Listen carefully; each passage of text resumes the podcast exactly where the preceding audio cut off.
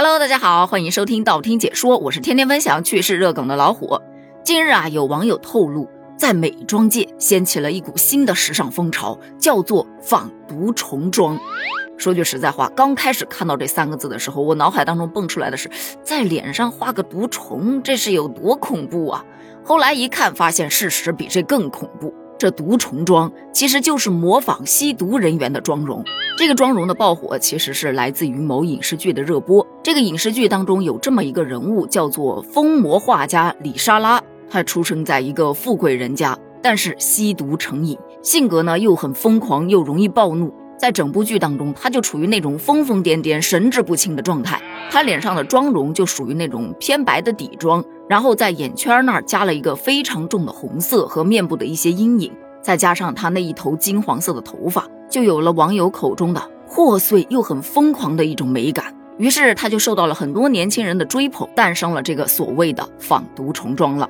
这个现象啊，引起了四川戒毒的注意，并出声提醒，不建议大家模仿，不要对吸毒抱有任何的好奇心。这个事儿引发大众关注之后呢，很多网友也吐槽。学啥不好，非学不好。哎，这不会是某些毒贩子的炒作方式吧？你应该好好查查这背后的力量啊！其实大家的担心不无道理，你就想啊，好奇心真的谁都有。咱不是还有一句话叫“好奇害死猫”吗？你有时候坠入深渊的第一步，就是从“哎，试试也没关系”的这样的侥幸心理开始的。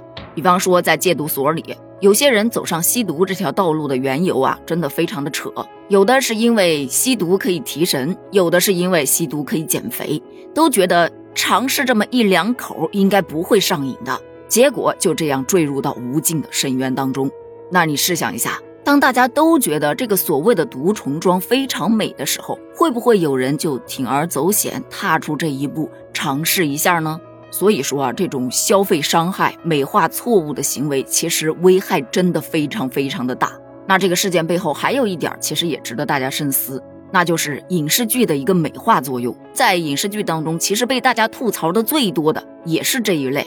比方说，某些剧集当中有乞丐，那除了衣服可能破破烂烂，但是这个衣服啊，它特别整洁，脸上虽然弄脏了那么一点点，但是皮肤那叫一个水嫩呐。再往上一瞅，眼睛还戴着美瞳，就给人一种不真实感。还有一些睡觉的场景，那演员脸上的妆容甚至还化的是全妆，鞋子都可以不脱，你就别提衣服了。这明显一看就很假呀！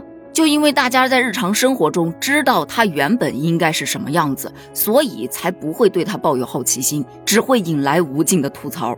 但是很多人其实对吸毒人员接触的不多，甚至很多都没有接触过。那对吸毒者到底应该是什么样子？没有一个明确的了解，所以四川戒毒所就给出了一些吸毒者的真实模样，结果让很多人看了之后大呼太可怕了。有戒毒民警就提示，不管是哪一种方式吸食毒品，不论这个毒品是什么类型的，都会对人体内的各种脏器有着不同的损伤，从而会对人的外貌带来不可逆的影响。比方说瘦。它不是那种大家追求的没有赘肉的骨感，而是那种看起来就十分不健康的骨瘦如柴。就是说五官也会发生变化，脸上、身上甚至会起那种糜烂的毒疮，还有牙齿也会脱落，眼眶会凹陷，面部还会大面积的变形。换句话说，就是吸毒可以说是毁容的，它跟美基本毫不相关。可怕的才是真相，而不是那个影视剧中包装出来的疯批美人。虽说爱美之心人皆有之，但是把丑恶的东西过度的美化、娱乐化，真的会造成青少年的错误认知，从而产生一些不良的影响。我记得禁毒宣传中曾经有过这样的一句话：人碰上了毒品之后，他就不再是人了。家庭中有人吸毒，这个家也将不再是家了。所以大家要时刻谨记，远离毒品，珍爱生命。在节目的最后呢，再给大家分享一个美妆界的小经历，是一位美妆博主发出来的啊，就说彩妆的尽头是裸妆，烫染的尽头是黑直，美甲的尽头是原色，口红的尽头是气色，医美的尽头是养生，时尚的尽头是品味。对此，你又是怎么看的呢？当然，也有小伙伴是持反对意见的，就觉得对于破碎感妆容的追捧，其实就是对美的追求，没有必要去上纲上线。大家都是成年人了，对于什么事儿该做，什么事儿不该做，那还是有一定的原则的。对于这些不同的看法，你又是什么样的观点呢？